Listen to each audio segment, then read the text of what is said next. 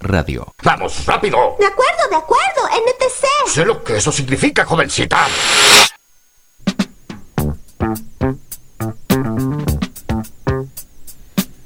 Acá continuamos en No te compliques hasta las 19. Llegaste justito para la columna de Sociedad y Cultura, una columna que implementamos y que la verdad nos está gustando un montón. Y por eso tenemos a nuestra especialista Clary Div. Hola Clary. Hola chicos, ¿cómo están? ¿Qué nos traes hoy para, para contarle a, a, la gente? Bueno, la columna de hoy ya, eh, no sé si ustedes lo vieron, yo lo vi el sábado que estuvo el, el recital de, de los fundamentalistas. Sí, sí. Eh, que bueno, participó el Inquieto, pero bueno, siguiendo un poco con eso, el 19 de abril, este lunes que pasó, se cumplieron eh, 30 años de la detención, tortura y muerte de Walter Bulacio. No sé si conocen el caso, calculo que sí. Sí, sí, sí. Nombre. Sí, pero vamos de, de, arriba por si hay alguno que no lo conoce para, para que lo tenga presente. El 19 de abril del 91 tocaban Los Redondos, ¿no? En el mítico estadio Obras Sanitarias. Y bueno, eh, en las intermediaciones de, del estadio, antes y mientras sucedía el recital, eh, la, la, policía eh, detiene a decenas de jóvenes, más de 70 aproximadamente. Eh, bueno, uno de esos detenidos era eh, Walter Bulacio.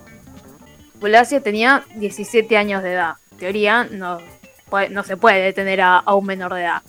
Al menos tiene que eh, intervenir un, un, juez de menores para eso, ¿no? Eh, los, responsables del operativo usaron un, eh, un memorándum, el Memo 40 se llama, que eh, convertía en juez al comisario que, estaba a cargo del operativo y bueno, le permitía decir si se da aviso o no a la autoridad judicial.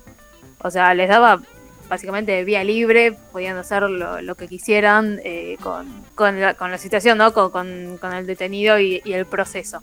Bien, no había, no había ningún tipo de... Nadie le podía decir nada, ellos tenían toda la potestad para, para hacer lo que quisieran. O sea, podían decidirlo, podían decidir no avisarlo, que es justamente lo, lo que hicieron, ¿no? Y claro, este memo 40 sigue vigente, no, ya no, supongo. No, fue derogado. No, claro, o sea, totalmente, derogado, sí, sí. Fue derogado. Pero bueno, al día siguiente, me, medio día después aproximadamente de esta detención, Bulacio se, se dirige al, al, hospital al Pirabano con un cuadro neurológico muy muy grave, ¿no? Eh, a, a, causa de las golpizas que, que recibió eh, estando detenido. Terminó muriendo una semana después. Uf. Entonces, bueno, Walter Bulacio es víctima ¿no? de, de, de la violencia policial, uno más eh, de tantos, ¿no? Sí, sí, por supuesto.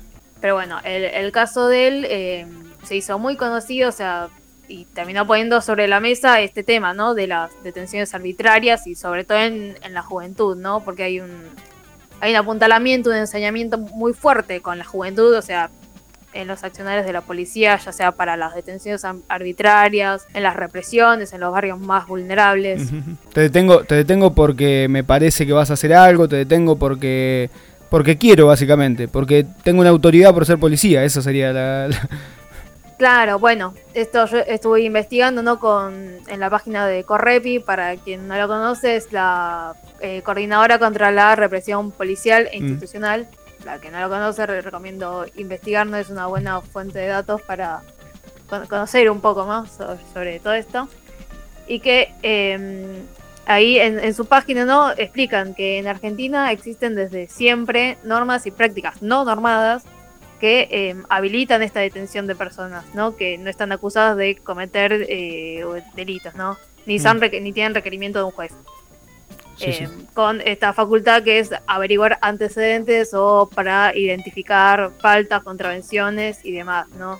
Y esto se termina completando con las racias, con las detenciones masivas, que bueno, eran muy habituales ahora quizás no tanto, ¿no? Pero sí en la post durante y post dictadura en, en los recitales, bueno, ahora también en los partidos de fútbol o en los barrios eh, más, más vulnerables, más, más empobrecidos. Sí, como Volviendo que... un poco. Sí, sí, volvemos, volvemos. Bueno, no, eh, decime y, y continúo. No, no, que obviamente eh, la violencia eh, institucional y por parte de la policía existió siempre, eh, pero bueno, el hecho de que, de que se pueda eh, hablar esto y que surjan marchas y que se, se dé a conocer estos casos, Eh, tal vez en algún momento va, a dejar de pasar, pero bueno, hasta el- todavía estamos en el año 2021 y siguen pasando y sigue habiendo estas situaciones.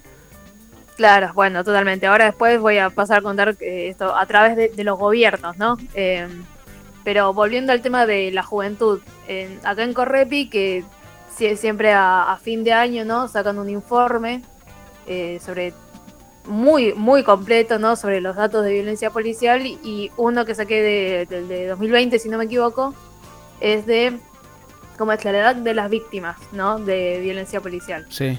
y un 43% de las víctimas tienen hasta 25 años. No, casi la mitad. 43%. Casi la mitad. Sí, muy alto. Dios un mío. 40% más de 25 años y hay un, bueno, un 17% sin, sin datos.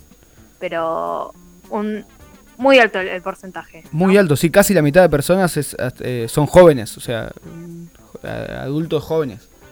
Claro, sí, totalmente. Eh, bueno, a raíz de esto y cómo se, se fue eh, poniendo en, en discusión, cómo, cómo, eh, tuvo relevancia el, el tema, bueno, nacieron estos gritos colectivos que, bueno, no lo voy a cantar, no, pero el, el yo sabía que a Walter lo mató la policía, o el- la renga, sé que cantan el matar un rati para vengar a Walter, etcétera, ¿no? O sea, como que se volvió en... Se hizo masivo, se hizo masivo. Claro, sí, sí, sí. eh, Y claro, en muchos lugares, mucha gente en recitales cantando esas cosas. Está perfecto. Claro, en, en recitales, marchas, Claro. ¿no? Una manera, Eh, sí, sí, una manera de, de, eh, de- de pasar la voz. Totalmente, sí.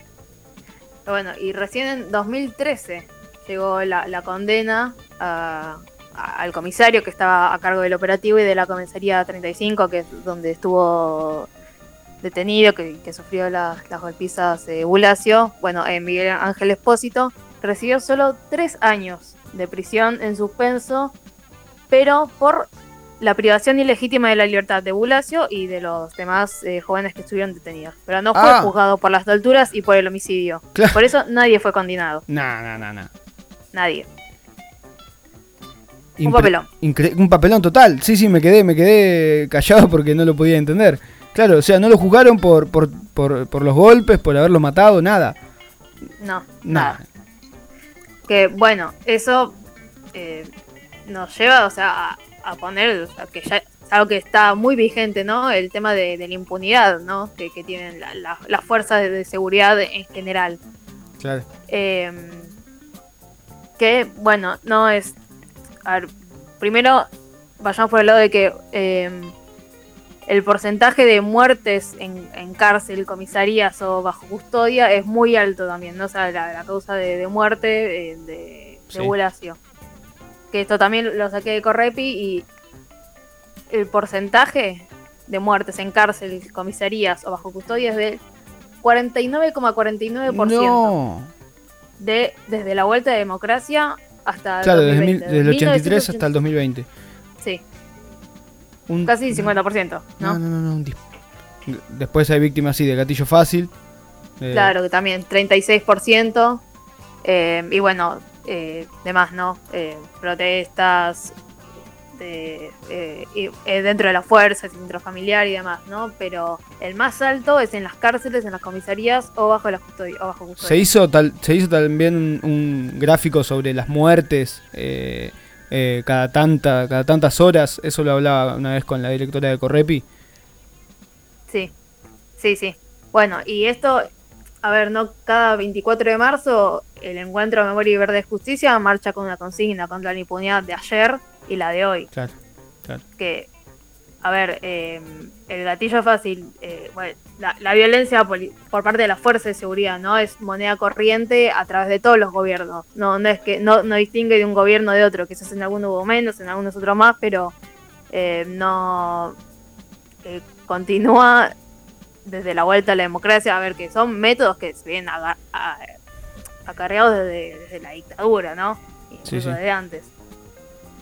Pero bueno, eh, si vamos a los datos, en el gobierno de Alberto Fernández, en el 2020, una muerte cada 20 horas, o sea, 1,19 muertes por día. Puf, Un número muy alto. un número muy alto. Un- una, sí, sí, sí, una persona y un, no, más de una persona por día. Claro, sí, más o menos. Cada 20 horas. Sí, sí, sí, sí. Que, Eh, bueno, esto también viene de un empoderamiento de, de las fuerzas de, de seguridad, ¿no? Y de que dar también, sí, de dar vía libre para que se pueda eh, recurrir a la violencia ante el más mínimo eh, retobe. Claro, sí. A ver, ya, ya sea por en, en los barrios más empobrecidos, más, más vulnerables, ya sea por, por portación de rostro, por robo, entre comillas, ¿no? Que bueno, desde el gobierno de, Mauricio Macri tenemos lo que fue la doctrina Chocobar, que eso Ujú, tam- un claro, respaldo, hubo un- incluso, digo, no, lo, lo felicitaron, lo, Sí, lo sí, se lo, condecoraron, se Ah, recibió. sí, claro. Sí, sí, sí. Totalmente. Que bueno, esto de- demuestra las políticas que, que tiene cada gobierno eh, frente, a- Sí, frente sí, al pueblo y frente a la clase trabajadora. Porque las fuerzas de seguridad, la policía, gendarmería, eh, funcionan como. son el brazo armado del Estado, funcionan como fuerza de choque en las manifestaciones. Que bueno, en el caso de Mauricio Macri tenemos el caso de Santiago Maldonado, de Rafael Nahuel. En el de Cristina podemos hablar de mm, Fuente Alba. Eh, bueno, eh, Guernica el año pasado, ¿no? Eh, ese horror que hubo en Guernica frente a, gente tomando terrenos, recla- reclamando una casa. Y que Bernie arrasó con, con las topadoras. Hubo detención de menores y también contra mujeres y niños. Eh, y bueno, eh, bueno, durante el gobierno de Mauricio Macri, el promedio era 1,31 muertes por día. Uf, también. Un toque más alto. Sí, sí, sí. también un toque- Muy alto. Muy Muy, alto. alto. Que Eh, bueno, ¿no? Bueno, que sí. Maldonado, Nahuel, casos muy eh, emblemáticos, muy fuertes que toman una relevancia importantísima. Bueno, esperemos que estos 30 años eh, eh, que se cumplan, que se siga eh, con la memoria y que no se, no se olvide ninguna de estas eh, muertes, eh, ni desapariciones, ni lo que sea, y que obviamente encontremos a los culpables. y bueno, esperemos que esto no siga pasando, aunque me cuesta pensarlo y me cuesta pensar que eso sea así. Sí, eh, hace falta un cambio de sistema, ¿no? Hace falta un cambio de sistema, sí, sí, totalmente. Para que eso pase, porque la, la- las fuerzas de seguridad van a, ser, van a seguir funcionando de esa manera, aunque pongas a una antropóloga de ministra de Seguridad de, de la Nación. Bu- Bueno, Clary, muchas gracias. Nos vemos en una, una nueva columna en cualquier momento. Dale, gracias Perfecto. chicos.